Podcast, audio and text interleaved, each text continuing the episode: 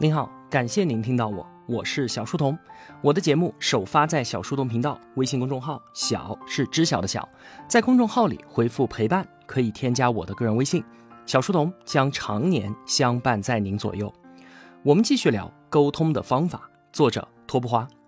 之前的三期节目啊，我们主要说了。沟通是一场无限游戏，沟通的方向呢是怎么降低对方与我合作的心理成本？怎么让对方更好的接纳我？往更深层次了说呢，好的沟通不仅仅是和眼前这个人之间的事儿，而是我自己和整个世界之间的事情。好的沟通就是不断的自我塑造。我们说了，要学会倾听，听懂对方话里的弦外之音。按照响应情绪、确认事实、明确行动这个步骤来进行回应。按照沟通方式的不同呢，给出了人群的分类画像，形象的用老虎、孔雀、考拉和猫头鹰来进行表示。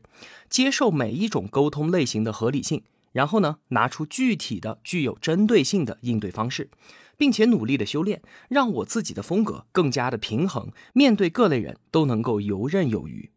那遇到比较棘手的沟通情境，或者说啊对方不那么友善的时候，该怎么办？我们可以使用换口径、换场合、换时间和换角色的方法，重新拿回主动权。我们还讲了沟通心法的三大原则：扩大共识、消除盲区的开放性。我有一个目标，为了达到这个目标，我还有一整套方案的目标感。以及通过最小化行动、可持续的行动阶梯，再加上及时反馈所体现出的建设性、开放性、目标感和建设性，遵循这三大原则，可以让我们在沟通的过程当中绝不犯低级的错误。刚刚说到的这些啊，如果同学们觉得还有点陌生的话，那么就请再重温一下之前的三期节目。从这期节目开始呢，我们就要进入一个个具体的基本沟通场景了。这些基本场景啊，就像是一块块的积木，听明白、搞清楚之后，我们就可以拿来随意的组合使用，用来应对自己生活、工作当中的各类复杂的情况。今天要介绍的三个场景，分别是破冰和陌生人第一次打交道，怎么让对方记住我；第二个赞美，怎么让我们身边的人如沐春风；第三个安慰，如何得体的表达善意。一个一个来看啊，先说破冰。从陌生人到朋友，两个人的关系是在不断靠近的，距离感呢逐渐消除。第一步呢，当然是自我介绍了，让人家认识我嘛。但是啊，我们回想一下，是不是很多陌生人向我们介绍自己的时候，他们说了什么名字、什么单位、什么职务等等，但是我们常常一转脸就给忘记了。所以啊，初次见面的自我介绍，尽量少往里面塞一点信息，对人家来说啊，这完全就是负担。重要的是什么？重要的是要在对方的记忆世界里面卡住一个位置，他就能够记住你。托布花给出的方法叫做双线卡位法，一条线呢就是交代我是谁，尽量做到清晰简洁。你好，我是小书童，一个读书自媒体的主理人，用自己的语言给大家讲书。这样的介绍啊，应该没有人不会吧？但是只说了我是谁肯定是不够的，关键的是另外一条线。就是要通过与对方共同的关系，把自己给嵌入到对方原有的人际地图里面。那怎么搭这条线呢？最常用的就是同校、同乡、同号和同伴。同校不仅仅是同一个学校毕业的校友，还包括我们曾经在一家公司干过，在一个组织里面待过等等。同乡呢，不必多说了吧，老乡见老乡，两眼泪汪汪嘛。同好，共同的爱好，我们都喜欢看一本书，玩同一款游戏，或者都喜欢健身。只要是有共同的爱好，肯定也就有了共同的话题。所以呢，平时啊，我们把眼光多放宽一些，保持自己的好奇心，积累更多的同好储备，也是相当不错的。最后是同伴，就是共同的朋友。如果有这么一个人的存在啊，就相当于是多了一个不在场的介绍人一样的。两个刚接触的人就从这个介绍人聊起，慢慢的找话题。只要我们够用心，是完全能够找到对方跟我存在的某些共同关系，来帮助我完成搭线卡位的。对于我们准备要见的人啊，在这个新媒体的时代，通过互联网和社交媒体账号，多多少少肯定都能找到一些他的个人信息以及他的兴趣跟爱好。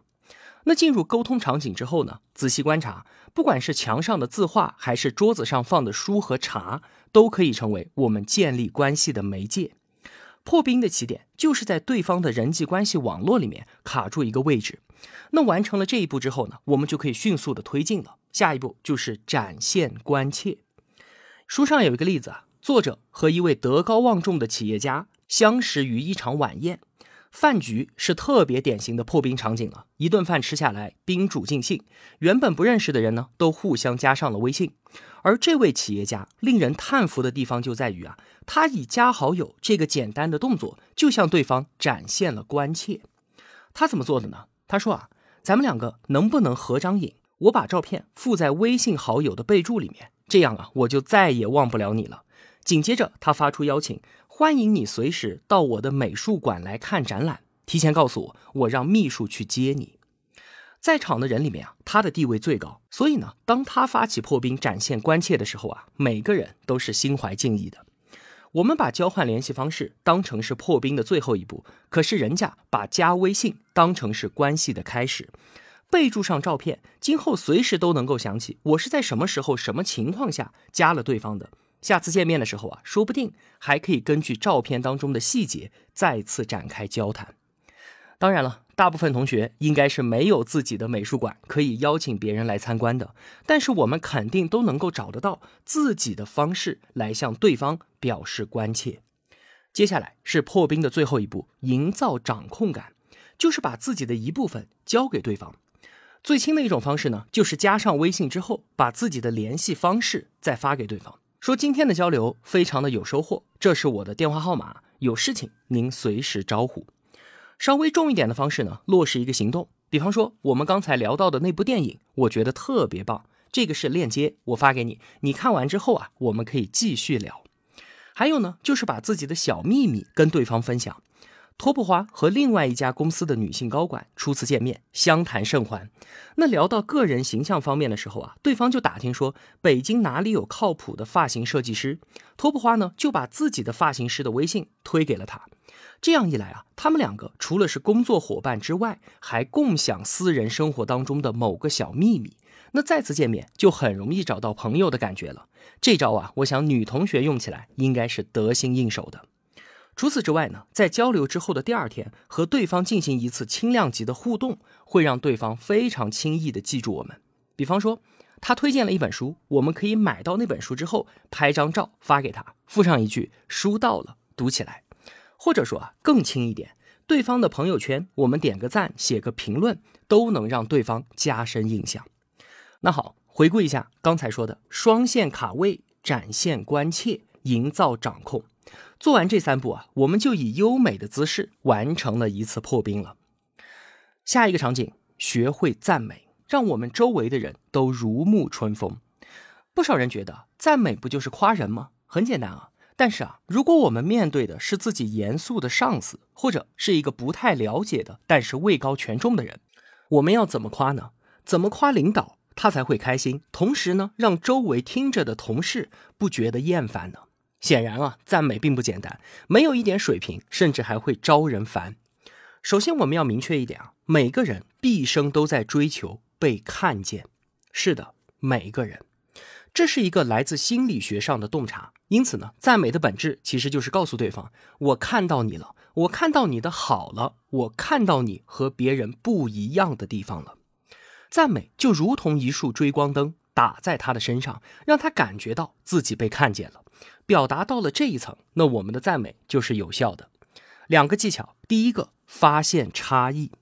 作家一书评价林青霞的一句话，穿越了三十年，堪称是赞美的经典。他这么说的：一个女孩子美成这样，而她却完全不自知。这个赞美经典就经典在，他不仅夸了林青霞好看，更是赞美了她身上的差异化的特质，美而不自知。这样一来，她和别的美女就不一样了。她不恃美自傲，赞美就是要找到对方跟她自己所在的群体之间不一样的地方。日常生活当中啊，大部分人都是追着对方跟别人的相同点大肆夸奖一通。遇到大领导就说：“领导，您的水平可真高啊！”那可不是嘛，水平不高能够当上大领导吗？这样的赞美其实是毫无区分度的。那如果我们要找到差异，应该怎么说呢？李总，您这么大的领导，居然还如此重视一线工作，每个月都专门抽时间来工厂看看，这就叫发现差异。第二个技巧，照亮行为，而不是照亮禀赋。我们夸同事说你真聪明，听听看，这显然不太合适吧？那么夸奖行为呢？说这个项目竞争那么激烈，你居然能够拿得下来，肯定付出了很多的心血吧？这么一说，对方听了肯定很高兴，因为他的努力。被看见了，这和我们之前聊正面管教、教育孩子的道理是一样的。如果经常夸孩子聪明，那么他会为了维护自己的聪明形象而拒绝挑战。如果啊，我们是夸孩子努力呢，他就没有要证明自己的包袱，未来遇到困难也更愿意去尝试。那么面对同龄人也是同样的道理啊。聪明就意味着你能够解决这个问题，那不就是理所应当的吗？而赞美行动是努力的结果，这就符合人们被看见的需求了。发现差异和赞美行为这两个是最基本的技巧。再有，在实施赞美的时候啊，还有几个动作要领是需要知道的。首先，赞美的时候要轻轻的，不能给别人造成负担。举个例子啊，你就明白了。向同事表达赞美，最佳的时机就是擦肩而过的一瞬间，我们带上一句：“您昨天的发言让我特别的有收获。”对方回一句：“谢谢，有用就好。”结束。赞美与接受迅速的闭环。如果你直接把人家堵在路中间一顿点评，对方其实也是非常尴尬的。那借用刚才说的破冰时候的技巧，在事后用微信表达赞美，或者呢直接发个朋友圈夸上一夸，对方会非常的受用。同时也不会有任何的负担，这样的赞美啊，就是轻轻的。还有的时候呢，我们需要表达深深的赞美，该怎么做呢？这个时候啊，就要明确的说出你对我所带来的改变和影响。对于老师的赞美，您的这门课啊，对我帮助太大了。每次我和重要的人打交道，都会把您的课送给他们当礼物，他们也都很喜欢，还跟我交流学习心得呢。非常感谢您，帮我完成了很多艰难的社交任务。对领导深深的赞美呢？上次您跟我谈话指出的那几个问题，最近啊，我是挨个的解决了一遍，效果非常显著。现在啊，我的工作执行起来效率大有提升，心里的焦虑也得到了缓解。对我来说，您的帮助太大了。你看，以上的说法的共同点都在于我因你的话而改变，这个就是最深的赞美。最后呢，是不要停下来，随时给出正反馈，经常的表达赞美。赞美别人可不仅仅是为了别人，让别人高兴，也是为了我们自己。我们自己的生存环境也会因此变得更好。我们需要刻意的训练自己，养成给别人打追光灯的习惯，发现任何一个人身上的优点。渐渐的，我的个人喜好就不会干扰到自己的协作网络，周围的人呢也会因此更加喜欢与我合作。所以呢，不要吝啬，成为周围人的灯光师，照亮别人，他们也会反过来照亮我们。第三个场景，安慰，应该有不少人啊，和我一样，很怕听到别人的坏消息，工作上的问题，竞聘失败或者是被裁员，生活上的问题，婚姻变故，亲人离世等等，看着对方是伤心欲绝或者垂头丧气，都让我手足无措。无所适从，似乎这个时候啊，一切的语言都是苍白无力的。我完全不知道该怎么说才是得体的，并且是有用的。那接下来呢，我们就说一说，在社会关系当中，在职业关系当中，安慰应该要怎么做。首先啊，要明确一点，就是安慰需要的是同理心，而不是同情心，这二者是完全不一样的。看到身边的人遭遇变故，同情心会让我们说。哎呀，你太可怜了，节哀顺变吧，会好起来的。这种居高临下的态度不叫安慰，顶多算是围观。安慰需要的不是我可怜你的同情心，而是我能够理解你，我能够感同身受的同理心。要传递出我完全可以理解并且接受你现在的情绪。已故的英国王妃戴安娜，她被人们称为“人民的王妃”，她总是能够以一种充满同理心的方式和公众建立联系。曾经啊，她看过芭蕾舞童星艾丽的演出。后来呢，很不幸，小艾丽十二岁的时候就患上了骨癌，要接受截肢手术。这就意味着她再也不能跳舞了。手术前啊，也有很多人去探望小艾丽。有人说：“别难过，上帝会眷顾你的。”难说你还能站起来。也有人说你是个坚强的孩子，要挺住啊，我们为你祈祷。对于这些安慰，小艾丽是一言不发，默默的点头致谢。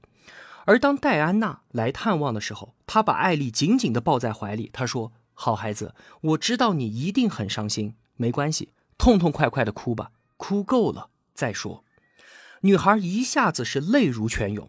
从他躺上病床，就没有人真正的理解和接纳他，除了戴安娜。从这个例子啊，我们就可以感受到同理心和同情心的区别。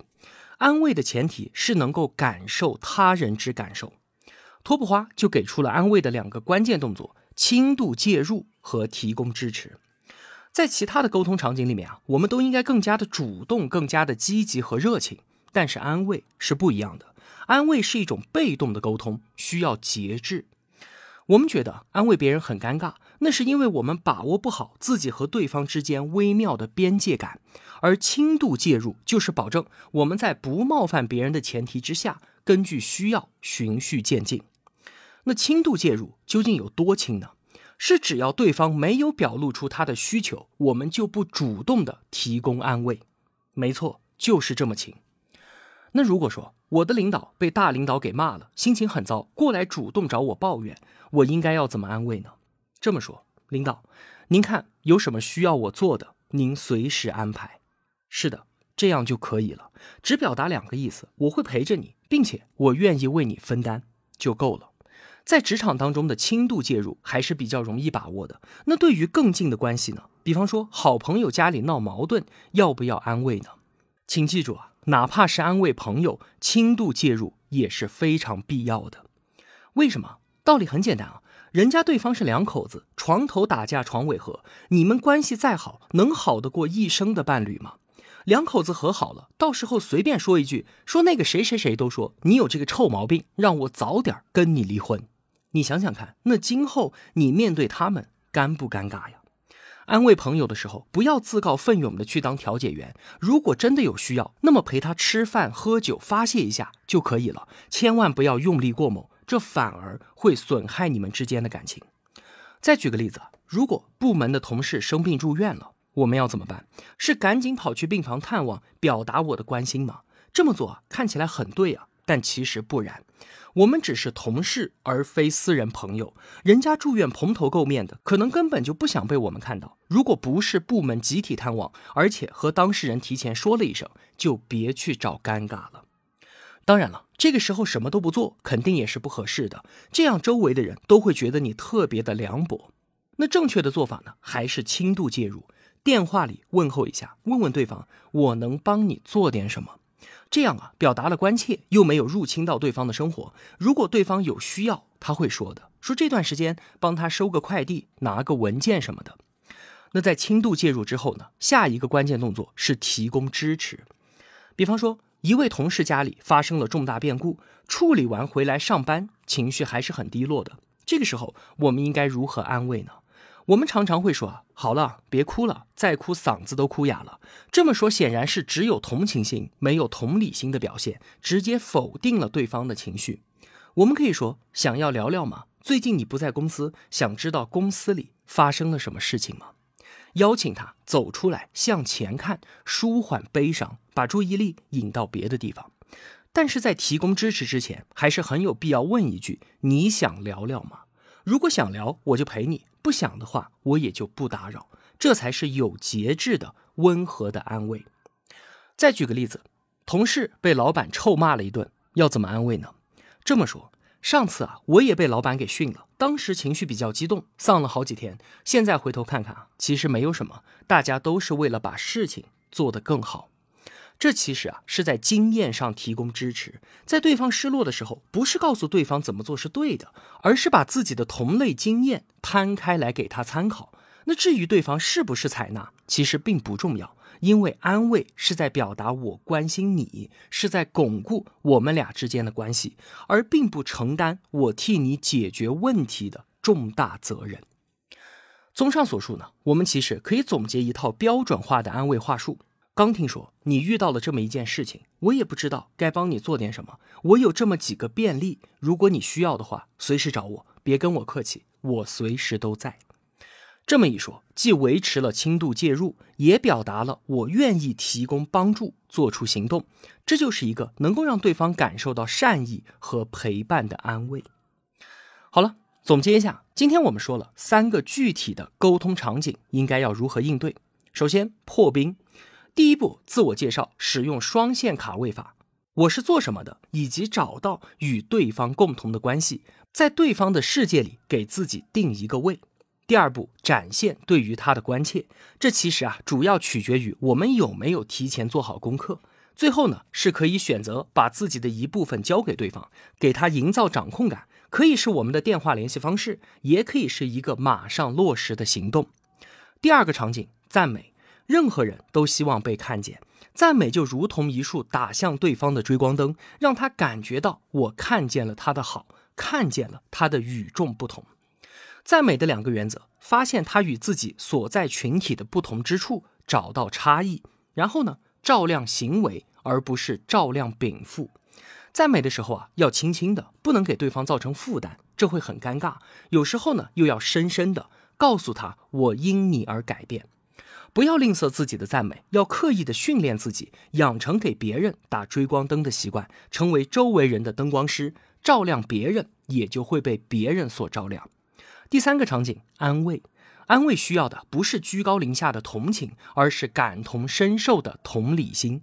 千万不要否定任何人的情绪本身。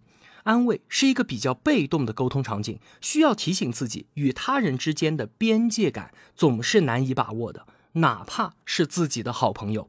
最安全的做法是轻度介入，只有在确定对方需要的时候，我才提供安慰。给予支持的办法呢，也不是直接闯进去承担帮其解决问题的责任，而是表达关心、传达善意、提供陪伴。好了，今天要分享的内容就是这么多了。最后啊，中秋节快到了，团圆就应该更甜一点。我的小店里面上新了石榴，今年啊，我们跑去冰川亲自选了最好的果园，石榴确实很好吃，不管是同学们自己吃还是送礼，都是有里有面。音频下方就有连接，感兴趣的同学呢可以进去看一看。这两天有上新优惠，高品质还便宜，相当的划算。好了，我是小书童，我在小书童频道与您不见不散。